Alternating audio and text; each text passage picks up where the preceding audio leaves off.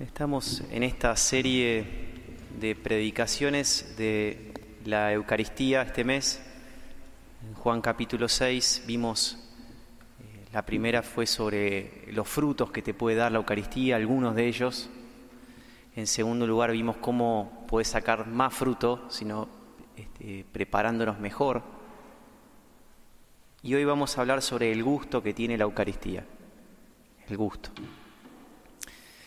Y pienso que es algo de lo que tenemos que podemos darle gracias al Señor, es el gusto por la comida, hace bastante más agradable la vida, ¿no? Este, como dicen, corazón lleno, no, como dice, estómago lleno, bueno, no me acuerdo bien cómo dice, pero este, pero alegra el corazón, ¿no?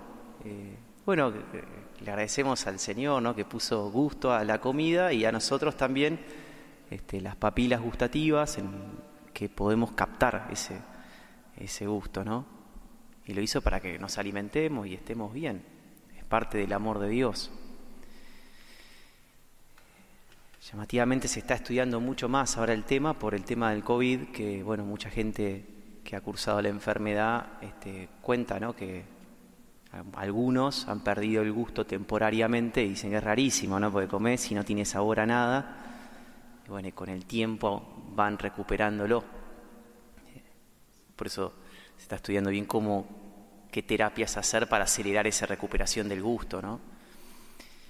Bueno, que pedimos a Dios en esta misa que no nos pase eso, ¿no? Que no eh, con, la comida también, pero especialmente con lo espiritual, o sea, que no pase que perdamos el gusto de las cosas de Dios.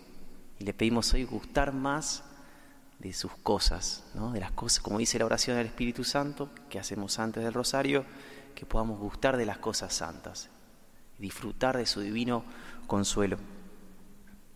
Pero si queremos ver cómo hace Dios para sanar esto, podemos ver eh, al profeta Elías, que estaba, se podría decir, cursando una enfermedad del gusto, ¿no? Porque lo vemos en la primera lectura, el profeta Elías, que a pesar de ser un hombre enorme, ¿no? A nivel de Dios, este, del Antiguo Testamento, de los más grandes profetas,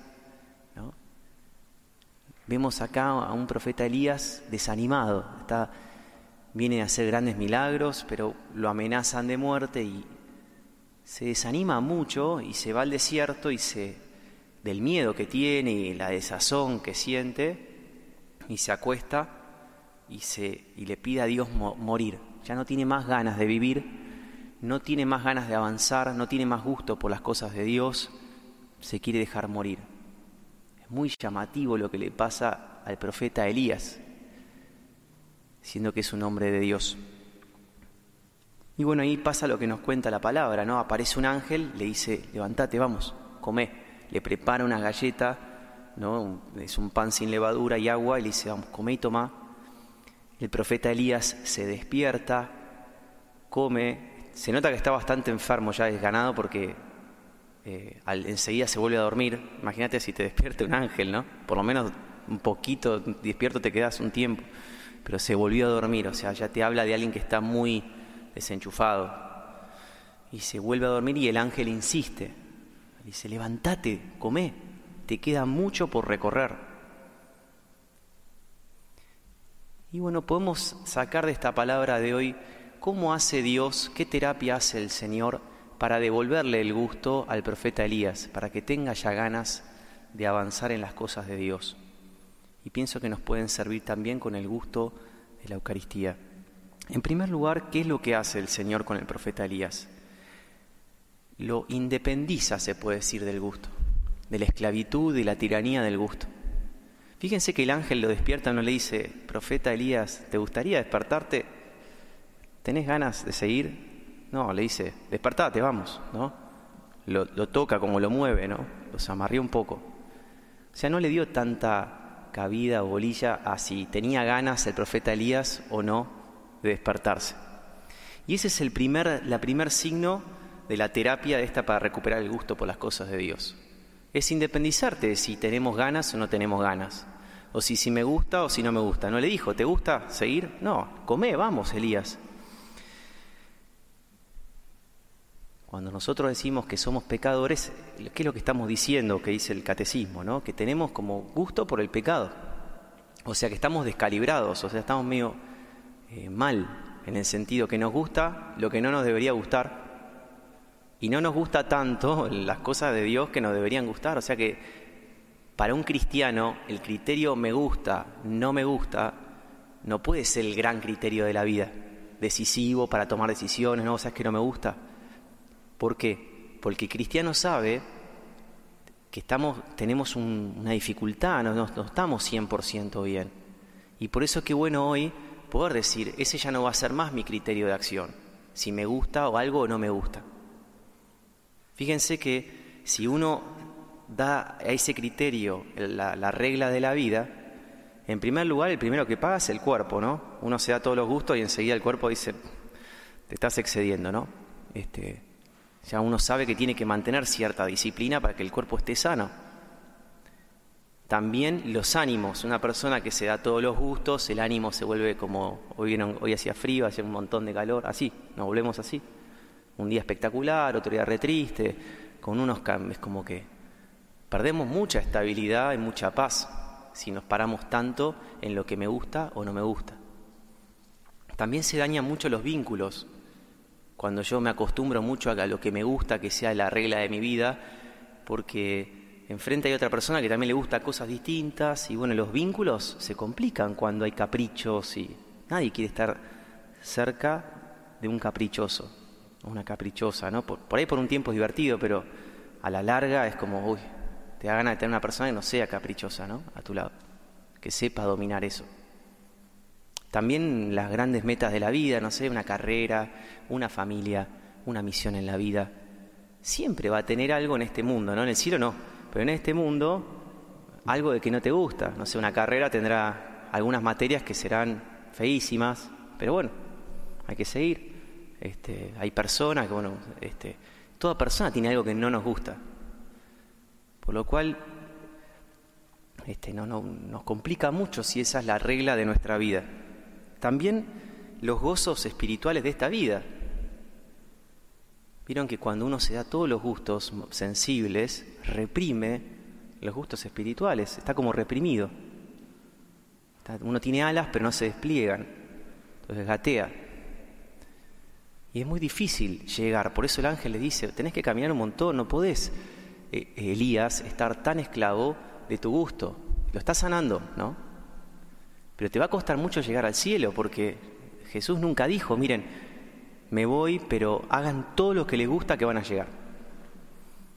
Sino que en un momento dijo, va a haber cruces, y, el camino que él dijo que es, yo hago todo lo que le gusta a mi Padre.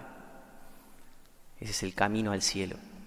Por lo cual, eh, qué bueno cada tanto rebelarse un poco contra el gusto, como decir, yo no voy a dejar que el gusto me complique la vida en todos estos niveles. O sea, yo tengo que tener el gusto sensible un poco en mi dominio. Bueno, la Eucaristía nos ayuda mucho. Dice Santo Tomás de Aquino que una de las grandes cosas que hace la Eucaristía, entre tantas, es que justamente es algo material para ayudarnos en el combate material que tenemos sensible, en las pasiones que tenemos desordenadas. Entonces nos ayuda justamente a, combatir esa tormenta interior, esos caprichos, esos vientos. Y gran parte de la sanación es justamente empezar a ordenar eso, empezar con ese orden, ¿no? Pero también alguno puede hacer algunas cosas proféticas, ¿no? Para ayudarnos, ¿no? A recordar eso, porque uno se olvida. Este, no sé, alguna cosa en la comida, qué sé yo, una ensalada, no le pongo, no le pongo vinagre. No, nos moriremos ese día por no, no, ponerle vinagre o no sé, o no ponerle sal. Algo que a mí me recuerde que yo estoy en control y que no son los sentimientos y el gusto lo que va a dominar mi vida y me va a llevar de arriba para abajo. Ese es el primer paso de la sanación, de la devolución del gusto al profeta Elías, de independizarlo de esa esclavitud y tiranía. Pero el segundo paso que hace Dios, que está muy bueno verlo también, es que lo invita a Elías a gustar, a comer. No le dice, vamos Elías, vos tenés fuerza en ti, mismo, confía en vos mismo que vas a salir adelante hace una buena señal de la cruz y seguís. Recordá a Dios y ya está. Le dice, le prepara un pan caliente sobre piedras calientes y le dice, come, vamos. prepara algo material porque sabe justamente que nosotros no, no somos una máquina de trabajar, una máquina expendedora, no, no somos, este, no podemos estar todo el día lija, ¿no? Este, para arriba, vamos, deberes, normas. Él sabe, porque somos débiles, que necesitamos un gozo espiritual y un gozo sensible también. O sea que tenemos carne, tenemos cuerpo. Él quiere ayudarnos y nos dice, quiero darte un gusto importante, un gusto espiritual. Eso es lo que le dice al profeta Elías. Lo anima a levantarse, le prepara ese pan caliente que viene del corazón caliente de Jesús, ¿no? Es un signo de la Eucaristía, de la carne de Cristo, como dice acá el Señor, que es, es mi carne, es mi carne, es una carne caliente. Y Jesús dice en la palabra de hoy, fíjense, otros que no tenían este cuerpo, no tenían este alimento, murieron, o sea, no llegaron a perseverar. Pero el que coma de mi carne tendrá vida eterna, felicidad eterna, alegría eterna, energía eterna. O sea, es realmente ese es el alimento que nos puede dar esa felicidad y ese empuje y ese nuevo gusto. Y por eso el Señor nos invita, como que nos dice, ¿no? ¿Encontraste ese gusto? Una buena pregunta que nos podemos hacer hoy es, ¿me gusta comulgar? O sea, ¿me gusta ir a misa o, es algo que tengo que hacer?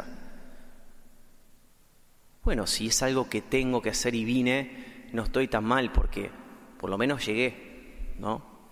Estoy acá. Bueno, empezamos desde acá, pero no nos quedemos acá. El Señor hoy nos quiere decir, hay mucho más que Él solamente tenés que venir. Hay un gozo. Qué bueno puede decir, no es que yo tengo que venir, yo necesito venir, yo elijo venir yo amo venir a comulgar. Me hace tanto bien. Me llena el alma. A veces no siento nada, pero estoy lleno. Qué bueno poder decir eso y por lo menos aspirar a llegar ahí. Bueno, ¿qué podemos hacer para despertar este gusto por la comunión, por las cosas santas, ¿no? Ese pan que nos da Jesús. ¿Cómo puedo yo hacer? Bueno, en la semana veremos algunos medios, sí podemos profundizar en uno, los cursos de catación de vinos y de comidas, aclaro, no fui pues, para que no piensen mal. Bueno, no tiene nada de malo ir. Dicen muchos tips, ahí yo me fijé, pero generalmente hay uno que se que es el que lo recomiendan mucho, que dicen que en el momento de la catación, o sea, de, buscar el sabor de esa comida o de esa bebida, hay que usar mucho la concentración, o sea, y, mantener mucho tiempo ese alimento en la boca hasta que las papilas gustativas capten el gusto que tiene, ¿no? Bueno, pienso que podemos asumir alguno de esos consejos también para la Eucaristía, ¿no? En el momento de la comunión, concentrarme. Por ahí soy un distraído, una distraída toda la misa, ¿no? Me distraje pensando este examen, o esto que en casa que dejé, no sé, o un problema que tuve en casa. Pero en el momento de la comunión le puedo pedir al Señor, mirá, por lo menos quiero empezar a concentrarme desde acá, desde este momento, el momento exacto en que comulgo, esos minutitos después, dame, dame concentración. Y termino con este consejo entonces, en el momento de la comunión, tener alguna frase que real, y cambiarlas, ¿no? Porque somos materiales, nos cansamos enseguida. Este, frases que me ayuden a concentrarme y a comulgar bien. Por ejemplo, puede ser, soy tu hijo, eh, Abba, Padre, papá, te quiero, Señor, te necesito, te alabo, soy feliz en este instante, tengo todo, no me falta nada. Frases que nos ayuden a levantar el fervor. Dice el cura de Ars, para acercarte a la comunión pondrás todo tu esfuerzo en avivar tu fe. Despierta en tu corazón un ferviente amor a Jesucristo y concéntrate para conversar unos momentos con Jesús al que tienes la dicha de albergar en tu corazón durante unos 15 minutos en tu cuerpo mortal.